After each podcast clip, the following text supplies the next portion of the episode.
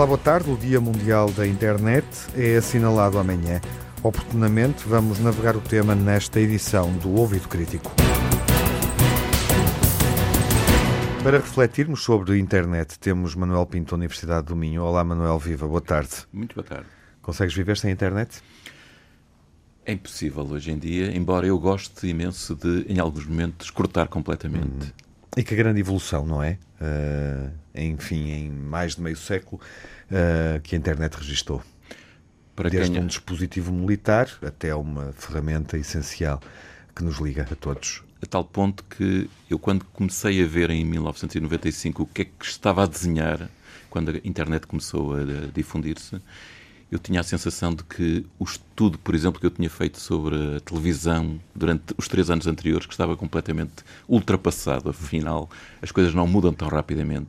Hoje a televisão, apesar de tudo, ainda tem, e a rádio não é? e outros meios, ainda têm um papel importante a desempenhar. Uhum. Falar de internet é também falar dos direitos humanos. As Nações Unidas consideram que o acesso é uh, fundamental. Uh, de resto, para promover também um, a liberdade, uh, as liberdades, as várias liberdades. Qual é o significado, enfim, de, de uma opção universal como esta?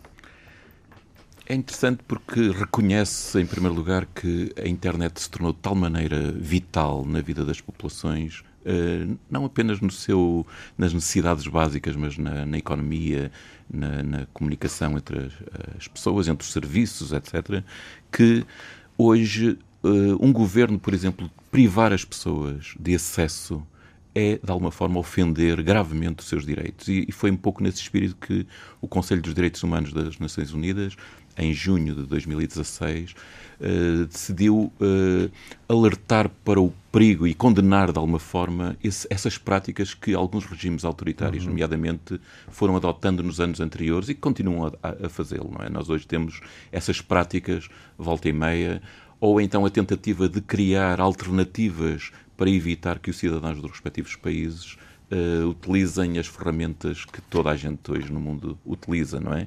E, portanto, procurando evitar que acedam, sei lá, ao Google, ou façam pesquisas através do Google, ou usem o Facebook. Uhum, mas essa não é uma medida consensual. Uh, isso é só, ou só sucede uh, em países com regimes mais duros, mais fechados, mais restritivos? Bom, se nós fôssemos para a questão das fake news, nós hoje temos fake news de todos os lados, não é? Portanto, ainda há pouco tempo, uh, um estudo da Universidade de Oxford mostrava que os mesmos países que estão a combater as fake news vindas uh, dos países autoritários, uh, eles próprios estão a fazer isso há, há vários anos, com organizações especificamente montadas para isso, não é? Portanto, e a questão de fundo que aqui está é a da liberdade de expressão, uh, utilizando hoje esta ferramenta básica que nós temos e não, que não é apenas uma ferramenta, é também um ambiente de descoberta e de, e de criatividade, de expressão, não é? Uh, de múltiplos setores da sociedade que uh, até há poucas décadas nunca teriam possibilidade de ter voz. Uhum.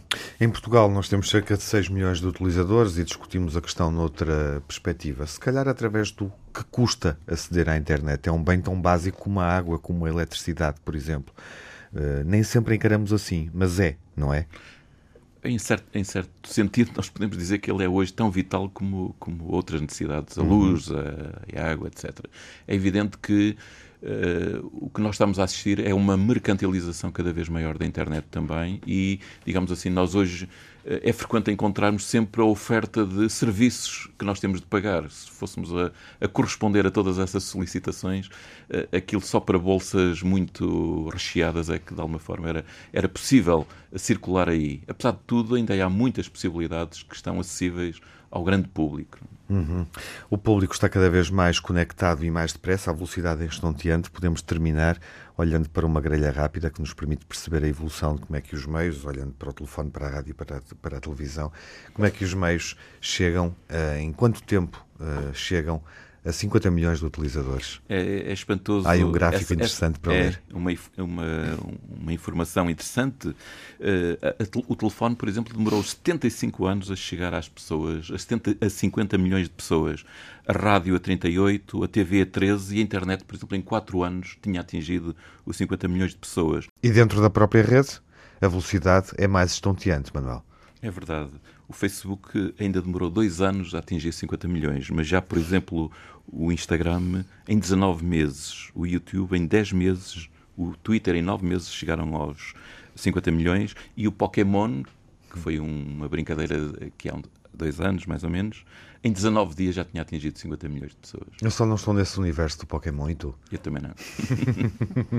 Bom, está concluída esta conversa em torno do Dia Mundial da Internet. Obrigado, Manuel, Obrigado. pela presença nesta emissão. A internet inclui e aproxima, mas é preciso ter acesso. Como ouvimos na conversa com o Manuel Pinto, Sara Pereira prolonga a reflexão em torno do tema. Falando de internet, temos também que falar de desigualdades para nos lembrarmos daqueles que ainda não têm acesso por vários motivos. E segundo o Eurostat, eh, em Portugal ainda não têm acesso 23% eh, dos lares, eh, enquanto a média na União Europeia é apenas de 13%. Eh, pensar que eh, esta desigualdade se deve às questões da acessibilidade, ainda há locais que não têm acesso eh, em termos de infraestruturas à rede, também o acesso pessoal, muitas vezes ligado às questões dos custos que isso implica mas também uh, o acesso, uh, também as desigualdades que se colocam ao nível das competências de uso. E é aqui hoje que se coloca uh, muito o fosso digital, é por, é por aqui que passa a exclusão social ligada à exclusão digital. Eh, se a ONU considera eh, a internet um direito humano fundamental, um direito humano básico, eh, é importante pensarmos nestas pessoas, nestes lares que ainda não estão ligados, que ainda não estão na rede e pensar, por exemplo, que dos que não estão ligados, 43% na União Europeia considera que não estão porque não têm capacidades para o fazer e em Portugal esta percentagem sobe para 73%.